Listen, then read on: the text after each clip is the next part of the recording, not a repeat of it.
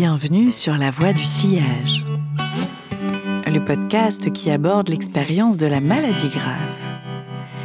Qu'on la vive dans son corps, dans son quotidien professionnel ou en accompagnant un proche. C'est avant tout un espace de récit, de rencontres, d'apprentissage qui font trace et nous rendent bien vivants.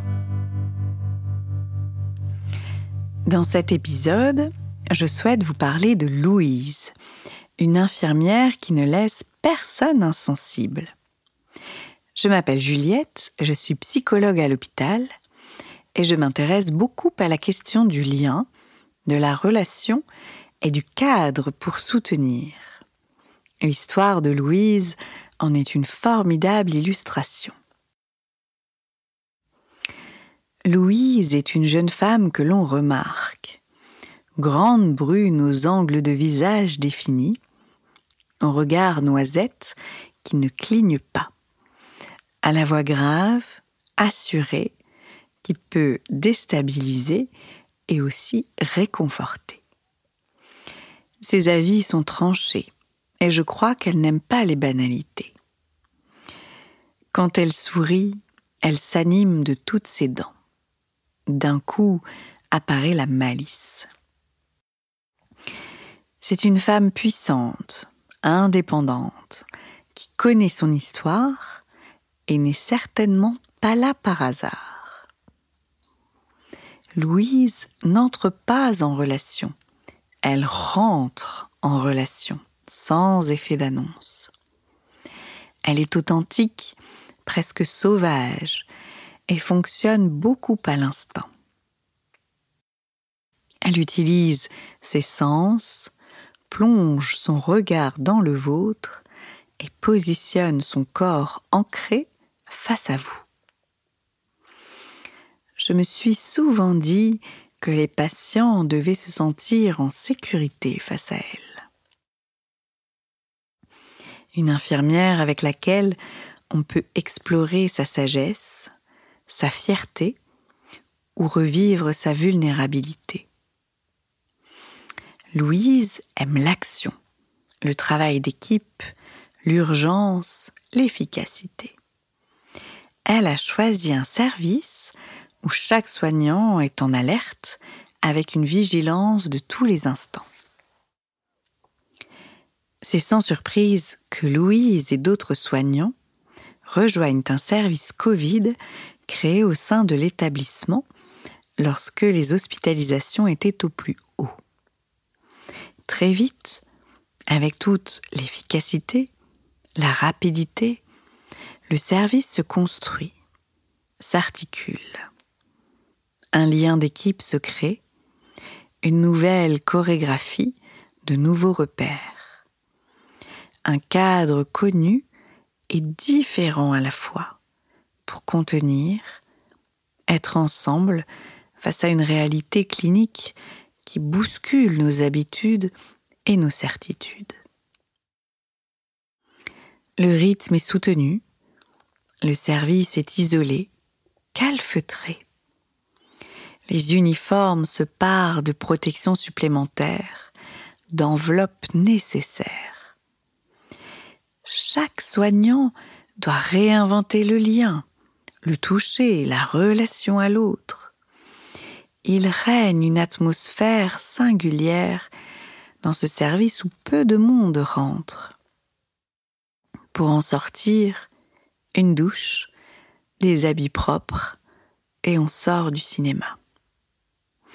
On retrouve la lumière éblouissante après avoir été dans le noir et le besoin d'échanger, de partager, ou de vite retrouver son foyer, sa voiture, sa cigarette. Je viens régulièrement dans le service pour rencontrer les patients, les familles, mais aussi en soutien avec les équipes. Certains n'aiment pas trop parler d'eux ou de leurs ressentis, se moquent affectueusement du psy et de ce qu'il représente très vite, je choisis plutôt l'informel pour entrer en lien et aborder leur prise en soin. Les habituer à ma présence, mon silence, une question anodine, du moins en apparence. L'équipe est soudée, consciente de l'importance du collectif face à cette réalité qui ébranle le sujet.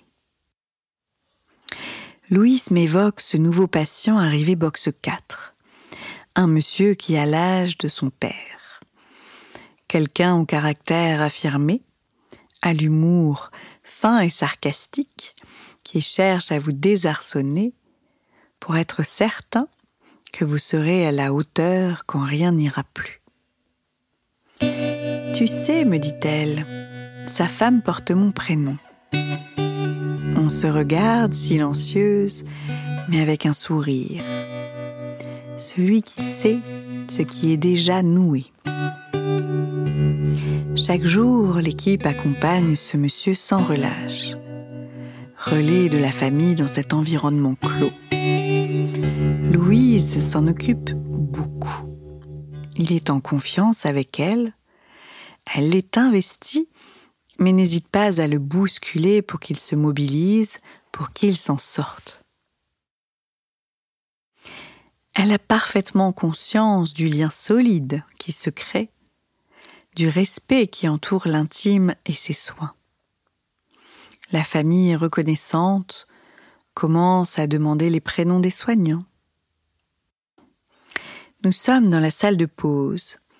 Louise évoque ce patient ce qu'elle ressent, l'empathie et le lien d'attachement ressenti. Quand la rencontre se crée, sublime espoir dans ce désert aride et assoiffé. Elle se questionne sur l'avenir avec les prémices de son cadre, de son investissement émotionnel. J'espère qu'il va s'en sortir, sinon ça va être très compliqué. Les jours passent, les soins restent investis et déployés.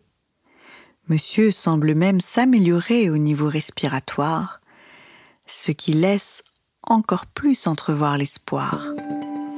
L'autorisation de parler d'un futur ou d'un retour au quotidien, celui qui semble si loin de ses éprouvés.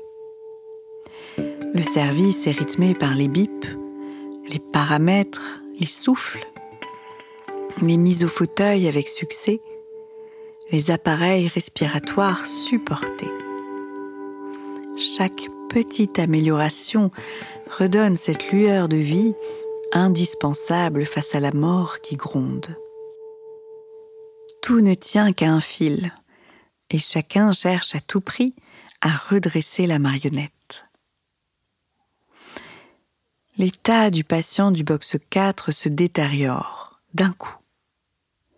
Pour Louise, c'est d'abord l'absence de sens. Il était bien quand je l'ai quitté vendredi. Puis très vite, la mise en action, la concentration et la prise de conscience. Il faut avertir la famille, le patient ne va pas bien. Louise est silencieuse dans la salle de garde, les autres également. Il n'y a plus rien à dire, mais beaucoup à ressentir ensemble. Ces autres qui seuls peuvent se comprendre.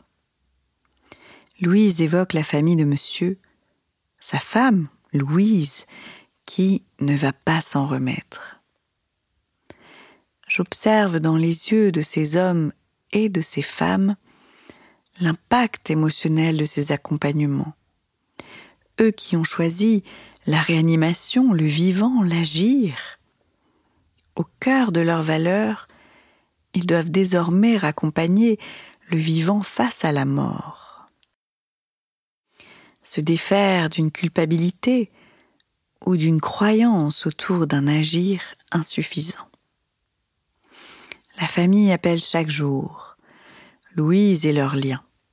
Ce prénom familier qui les rassure, contient leur impuissance et les assure d'une pleine présence. Elle aborde avec moi la question du cadre, la juste distance. Cette réflexion adressée à voix haute vient donner contenance à l'angoisse qu'elle projette face à la réalité qu'elle ne peut désormais plus ignorer. Le patient du box 4 meurt. D'abord l'action. La famille est prévenue. Le monsieur est préparé, accompagné jusqu'au bout, dans la dignité et le dernier au revoir. Louise est touchée, elle le savait. Plus silencieuse que d'habitude, plus émue, toujours digne. Elle me parle de nouveau de la famille, sans qu'il va falloir clore. On aborde ensemble l'importance du cadre, celui qui nous protège en tant que soignants, celui qui permet à l'autre de se sentir contenu et accompagné, celui qui permet de faire face aux plus sensibles éprouvés. Louise réfléchit, pense son cadre, explore son émotion dans l'espace que permet le groupe et notre écoute. La famille se déplace, Louise les accueille. Elle les rassure sur le confort dans les derniers instants. Elle les écoute, les soutient, avec une pleine présence que j'observe avec respect. Parfois, certaines personnes nous font oublier leur âge ou leur existence. C'est comme, s'ils se déployaient comme support de contenance toujours pour l'autre. La fille du monsieur demande à Louise son numéro personnel pour se donner des nouvelles et rester en contact après tout ce que vous avez fait pour nous. Un élan du cœur et de reconnaissance pour maintenir la moindre trace de leurs proches. Cette question si difficile qui peut piéger le soignant, craignant un manque de lien ou d'empathie. Silence de Louise. J'écoute sa réponse. Louise ne leur donne pas son numéro. Elle évoque l'importance de cet accompagnement, les ressources de monsieur, le parcours. Elle les valorise dans leur soutien et leur rappelle la nécessité de venir clore ici ce qui appartient à l'hôpital. La famille est contenue, entendue dans ses besoins reconnaissante.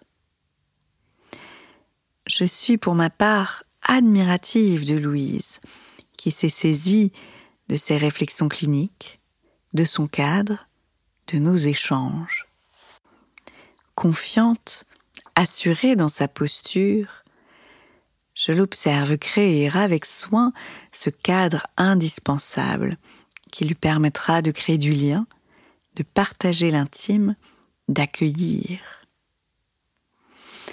Louise, aux yeux noisettes, m'a donné beaucoup d'espoir ce jour-là. Rester réveillé, se questionner pour soutenir, toujours, mais sans jamais s'oublier. Merci pour votre écoute et à bientôt sur la voie du sillage.